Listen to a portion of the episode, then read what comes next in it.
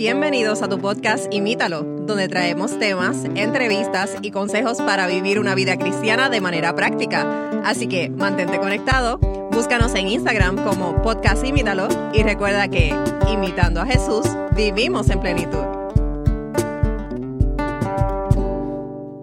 Saludos y bienvenidos nuevamente a otro episodio más de tu podcast Imítalo.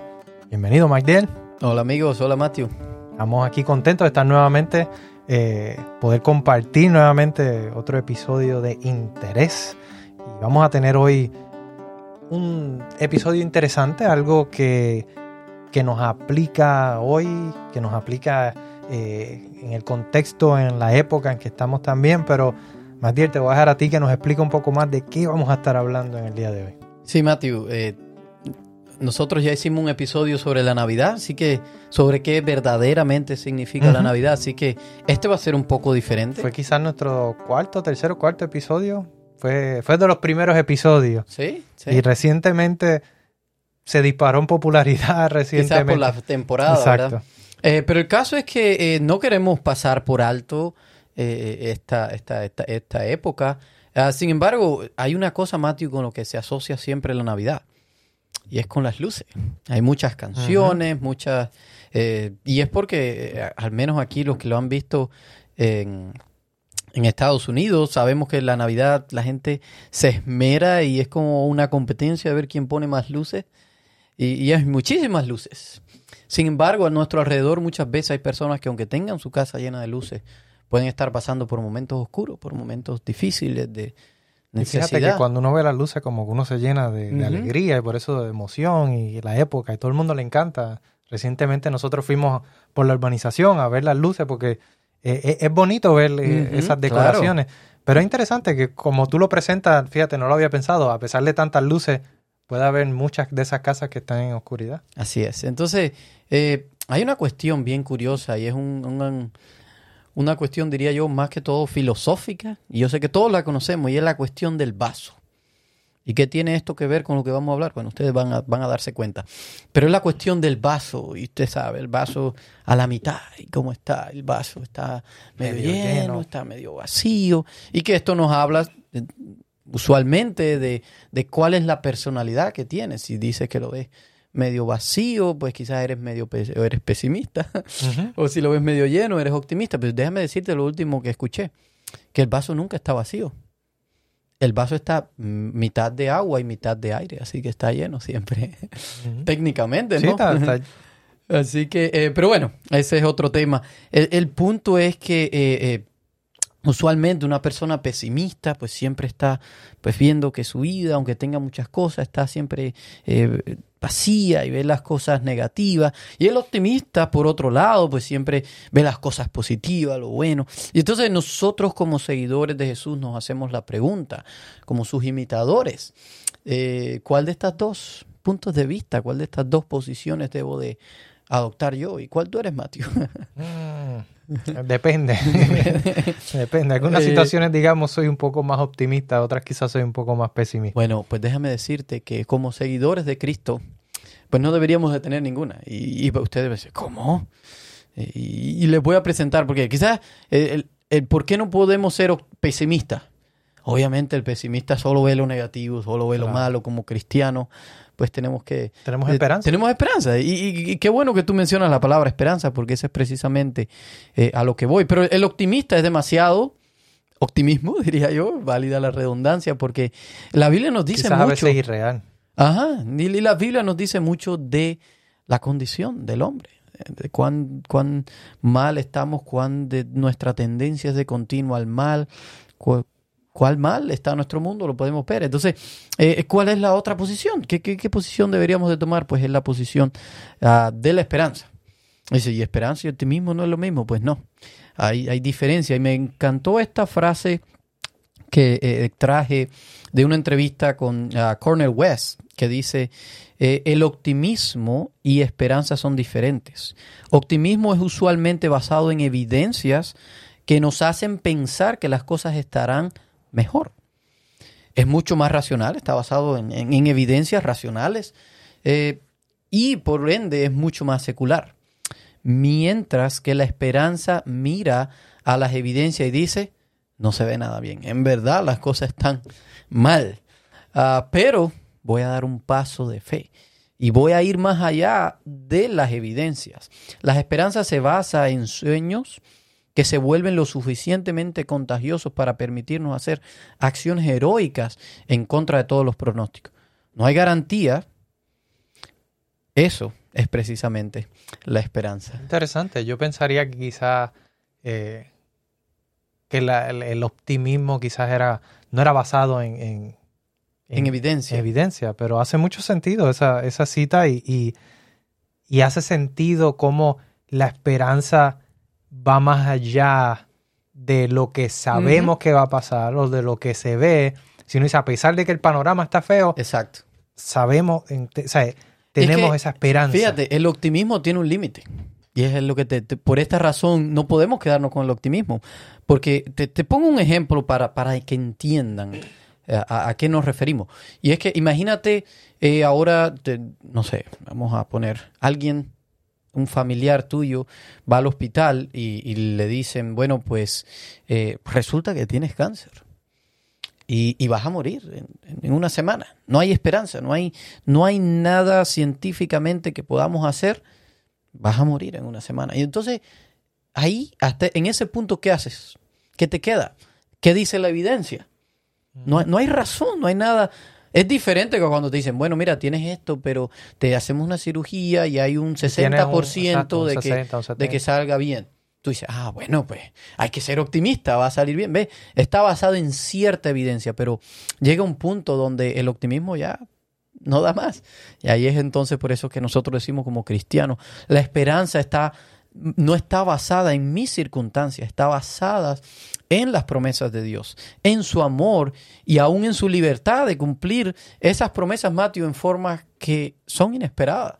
Muchas veces ni siquiera son las que nosotros eh, queremos que sea, pero, pero esa es la libertad de Dios. Y, y precisamente de eso vamos a estar hablando hoy.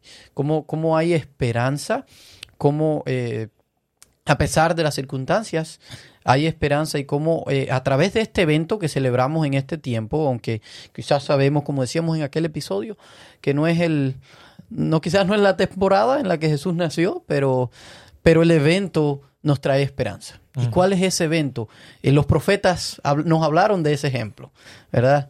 Y, y, y- y qué mejor que el profeta Isaías para hablarnos de, de ese evento. Claro, y ahí eh, hay muchos versículos y, historias y, y- ¿verdad? En la Biblia podemos ver varias eh, compilaciones que podemos sacar para, para hablar acerca de la, de la esperanza, Eh, pero hoy queremos enfocarnos en, en, como tú bien decías, en Isaías, específicamente en el capítulo 9, y vamos a a extraer de ahí algunos versículos y vamos a ver una situación que estaba pasando allí eh, con el pueblo de Dios. Y el versículo 1 dice que, sin embargo, ese tiempo de oscuridad y de desesperación no durará para siempre.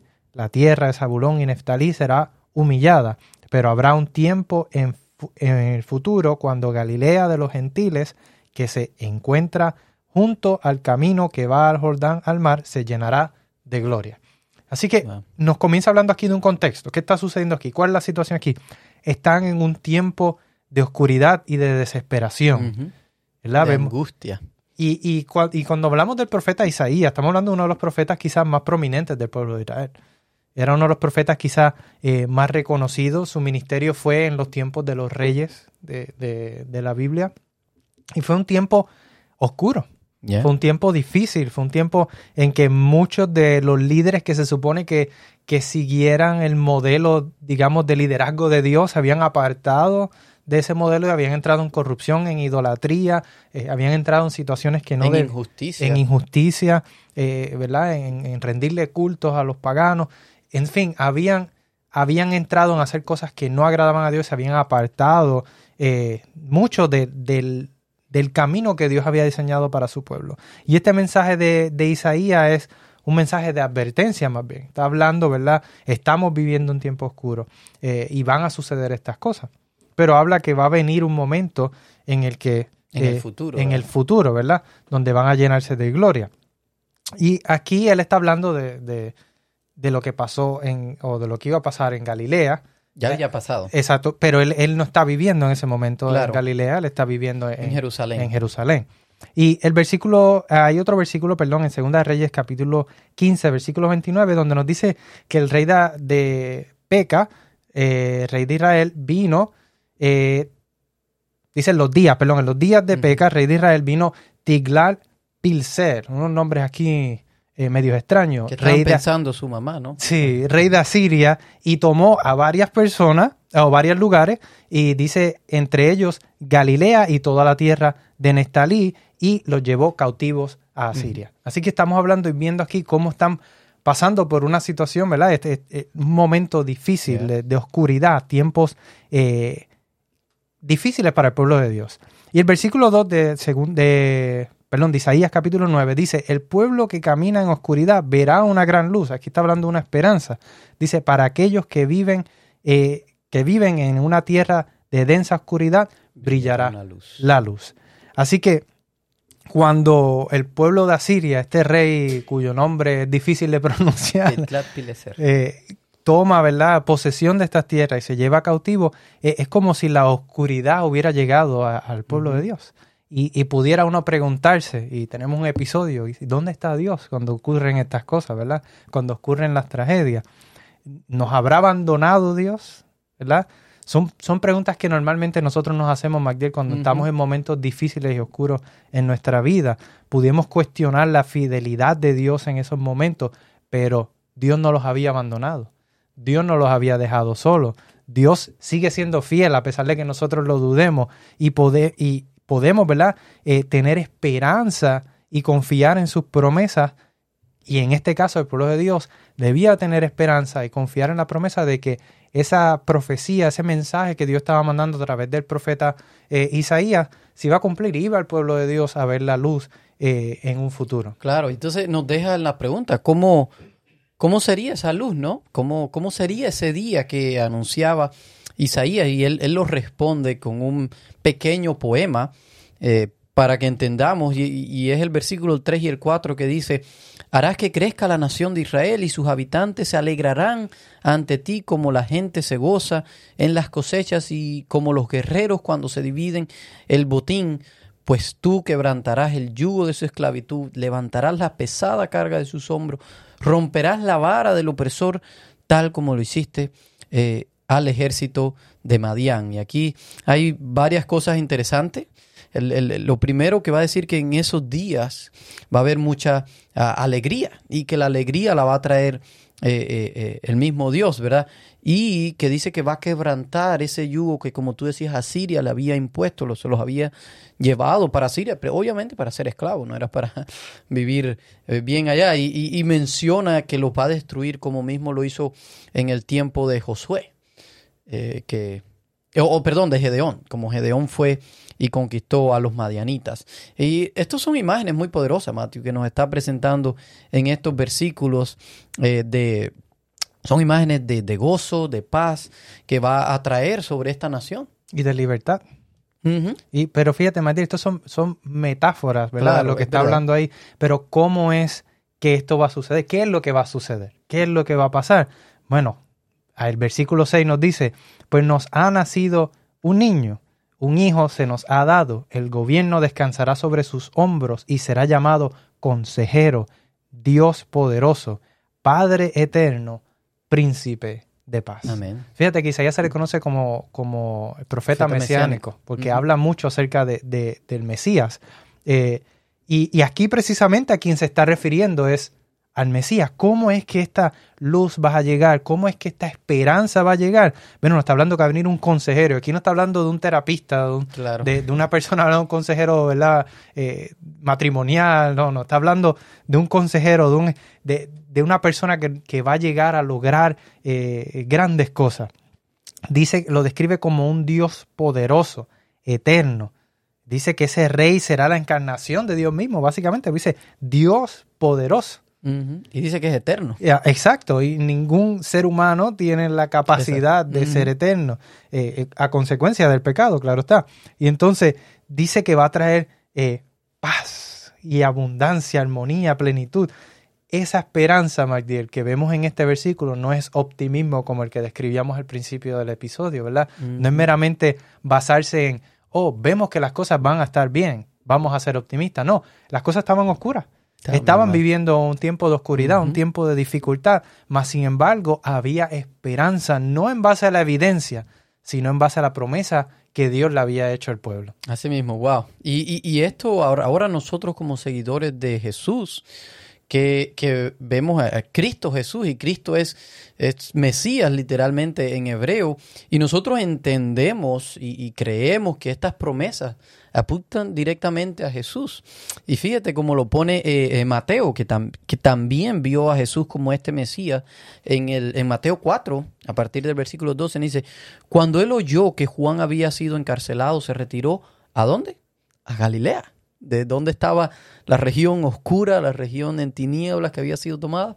Y saliendo de Nazaret se fue y se estableció en Capernaum, que está junto al mar en la región de Zabulón y Nestalí, la tierra que estaban mencionando Isaías.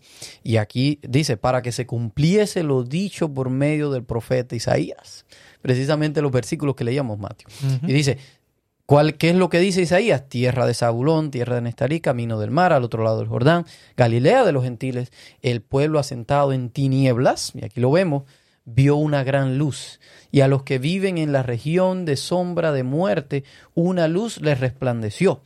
Desde entonces Jesús comenzó a predicar y a decir arrepentidos porque el reino de los cielos se ha acercado. Y aquí podemos ver precisamente el cumplimiento de aquella promesa que les hizo Isaías. Ellos veían eh, eh, justo enfrente, o Isaías veía eh, que, lo que venía adelante para ellos era el exilio, era, era, era algo terrible, era angustia, era una situación difícil de oscuridad. Sin embargo, Isaías vio que iba a haber una luz al otro lado de, esta situación. Sin embargo, es interesante y podemos preguntarnos cuánto tiempo pasó. Y la realidad es que pasaron 700 años. Así que... Eh, eh, Muchas generaciones pasaron al descanso. Imagínense cuántas generaciones, 700 años, eh, desde, que, desde que Isaías da la promesa hasta que se cumple. Y, eso era lo que él veía. Y es que yo te decía cuando, cuando estudiamos el episodio, como a veces cuando vemos las montañas, las montañas se ven, uno ve las montañas a lo lejos y ve varias montañas, pero uno no sabe qué tan lejos están unas de otras. Y esto es lo que está pasando aquí. Y, esto, esto está bien interesante, nos ilustra algo muy importante de la vida. Así mismo. Y fíjate, Magdiel, que eh, algo que me llama la atención de, de, esto es que si lo aplicamos a nosotros hoy, ¿verdad? Y, cuando vemos la, la, esperanza que nosotros tenemos, ¿verdad? Nuestra esperanza ya no es eh, que iba a nacer un Mesías, ya el Mesías nació. Nuestra esperanza es que ese Mesías va a regresar. ¿verdad? Y en eso se basa nuestra esperanza. Y cuando somos seguidores de Cristo, eh, no somos ni pesimistas ni, ni, optimistas, sino que nos basamos en esa esperanza independientemente de las circunstancias en las que estemos pasando, porque tenemos esa promesa de Dios.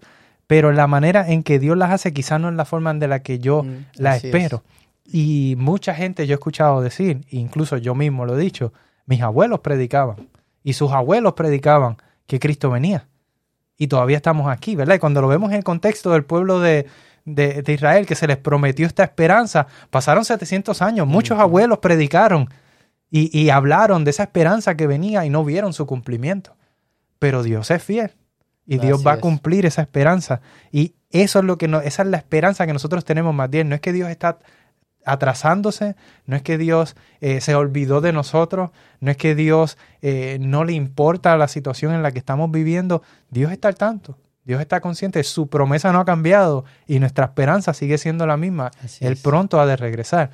Ese pronto para nosotros no sabemos, ¿verdad? No tenemos una fecha, eh, pero la Biblia y la palabra, su palabra, Él mismo nos promete que Él ha de venir pronto. Y fíjate, Matthew, es bien interesante esto que tú estás diciendo, yendo un poco más cuando Jesús vino a cumplir esta promesa de la que estamos hablando, de su nacimiento, eh, no fue de una forma así directa que tú pudieras decir, esto es lo que se está cumpliendo. Por eso después, cuando, cuando, escriben después de los hechos, es que ellos, ya Jesús había ascendido al cielo, incluso cuando ellos están escribiendo esto, así que es que ellos lo pueden ver. Pero sin embargo, cuando ellos estaba pasando, y, nosotros vamos al versículo que tú leías al principio, y dice que iba a quebrantar a los opresores, ¿no? Eh, Israel estaba siendo oprimido, ya no por Asiria, sino por Roma.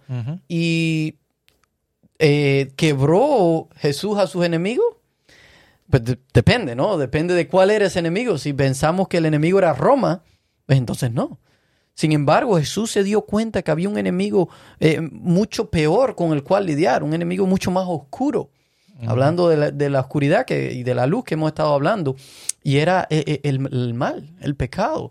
Y, y contra ese enemigo, Jesús sí pasó sus tres años luchando contra ese enemigo eh, y, decía que iba a llevar el gobierno sobre sus hombros, nos dice el versículo. ¿Y llevó Jesús realmente el gobierno sobre sus hombros? Sin embargo, Jesús llevó sobre sus hombros una cruz. Y incluso más, dice que, eh, eh, que iba a quebrantar el yugo, pero Jesús, ¿cómo quebrantó ese yugo? Lo quebrantó con su propia muerte.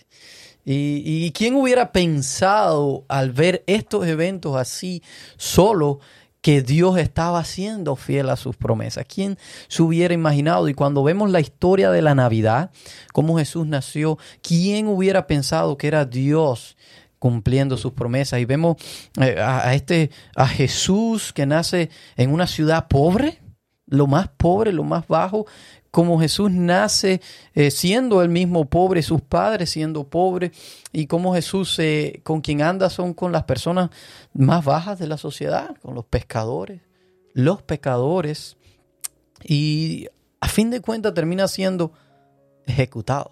¡Wow! Qué buen plan, ¿verdad? Diríamos nosotros, qué buen plan. Definitivamente, si medimos las cosas a nuestra, a nuestra medida y vemos las cosas como, como nosotros pensamos que debieran ser, eh, es difícil entender el plan de Dios. Es difícil. Hubiéramos dicho, no, definitivamente este no era el Mesías. Sin embargo, eh, Dios a través de esto trajo salvación para toda la humanidad. Eh, y, y, ese Dios que trajo la salvación a través de Jesús y con esta forma, déjame decirte, Mateo, es el mismo Dios en el cual nosotros tenemos nuestra esperanza. Amén. Así que quizás ahora cuando tú estés pasando eh, por momentos de oscuridad, momentos difíciles, momentos de angustia como los que describió Isaías, tú estás pensando, tú, tú tienes que tener la esperanza de que al otro lado hay salvación, de que al otro lado hay esperanza, va a haber una luz al otro lado, aun cuando tú no sabes cómo va a ser, tú no sabes de qué forma Dios lo va a hacer, no sabes cuánto Dios se va a tardar, pero hay esperanza, Mateo. Hay una luz. Dios estará trabajando en tu historia. Lo único que tenemos que hacer es seguir confiando, seguir confiando en que sus promesas jamás han fallado y no lo van a hacer ahora. Amén, amén. Definitivamente ese, ese es el Dios en que confiamos, Magdalene. Y, y, ese es el Dios en que nuestra esperanza está puesta. Amén. Así que vamos, vamos a terminar con una oración y pedirle a Dios que nos ayude a, a mantener nuestra esperanza firme en Él, para que no seamos ni pesimistas ni, optimistas, sino que podamos mantener nuestra esperanza puesta en Él. Padre Celestial, te damos gracias porque eh, tú tuviste a bien rescatar a este mundo que estaba perdido, Señor. Gracias porque aunque nos encontrabas en un momento oscuro, sin esperanza, sin salvación, tú decidiste venir como la luz del universo para proveer una salida, un rescate, un método por el cual pudiéramos nosotros volver a ti, Señor. Gracias por ese amor eh, que no se puede medir. Gracias por ese, esa gracia, esa misericordia que has tenido con nosotros, Señor.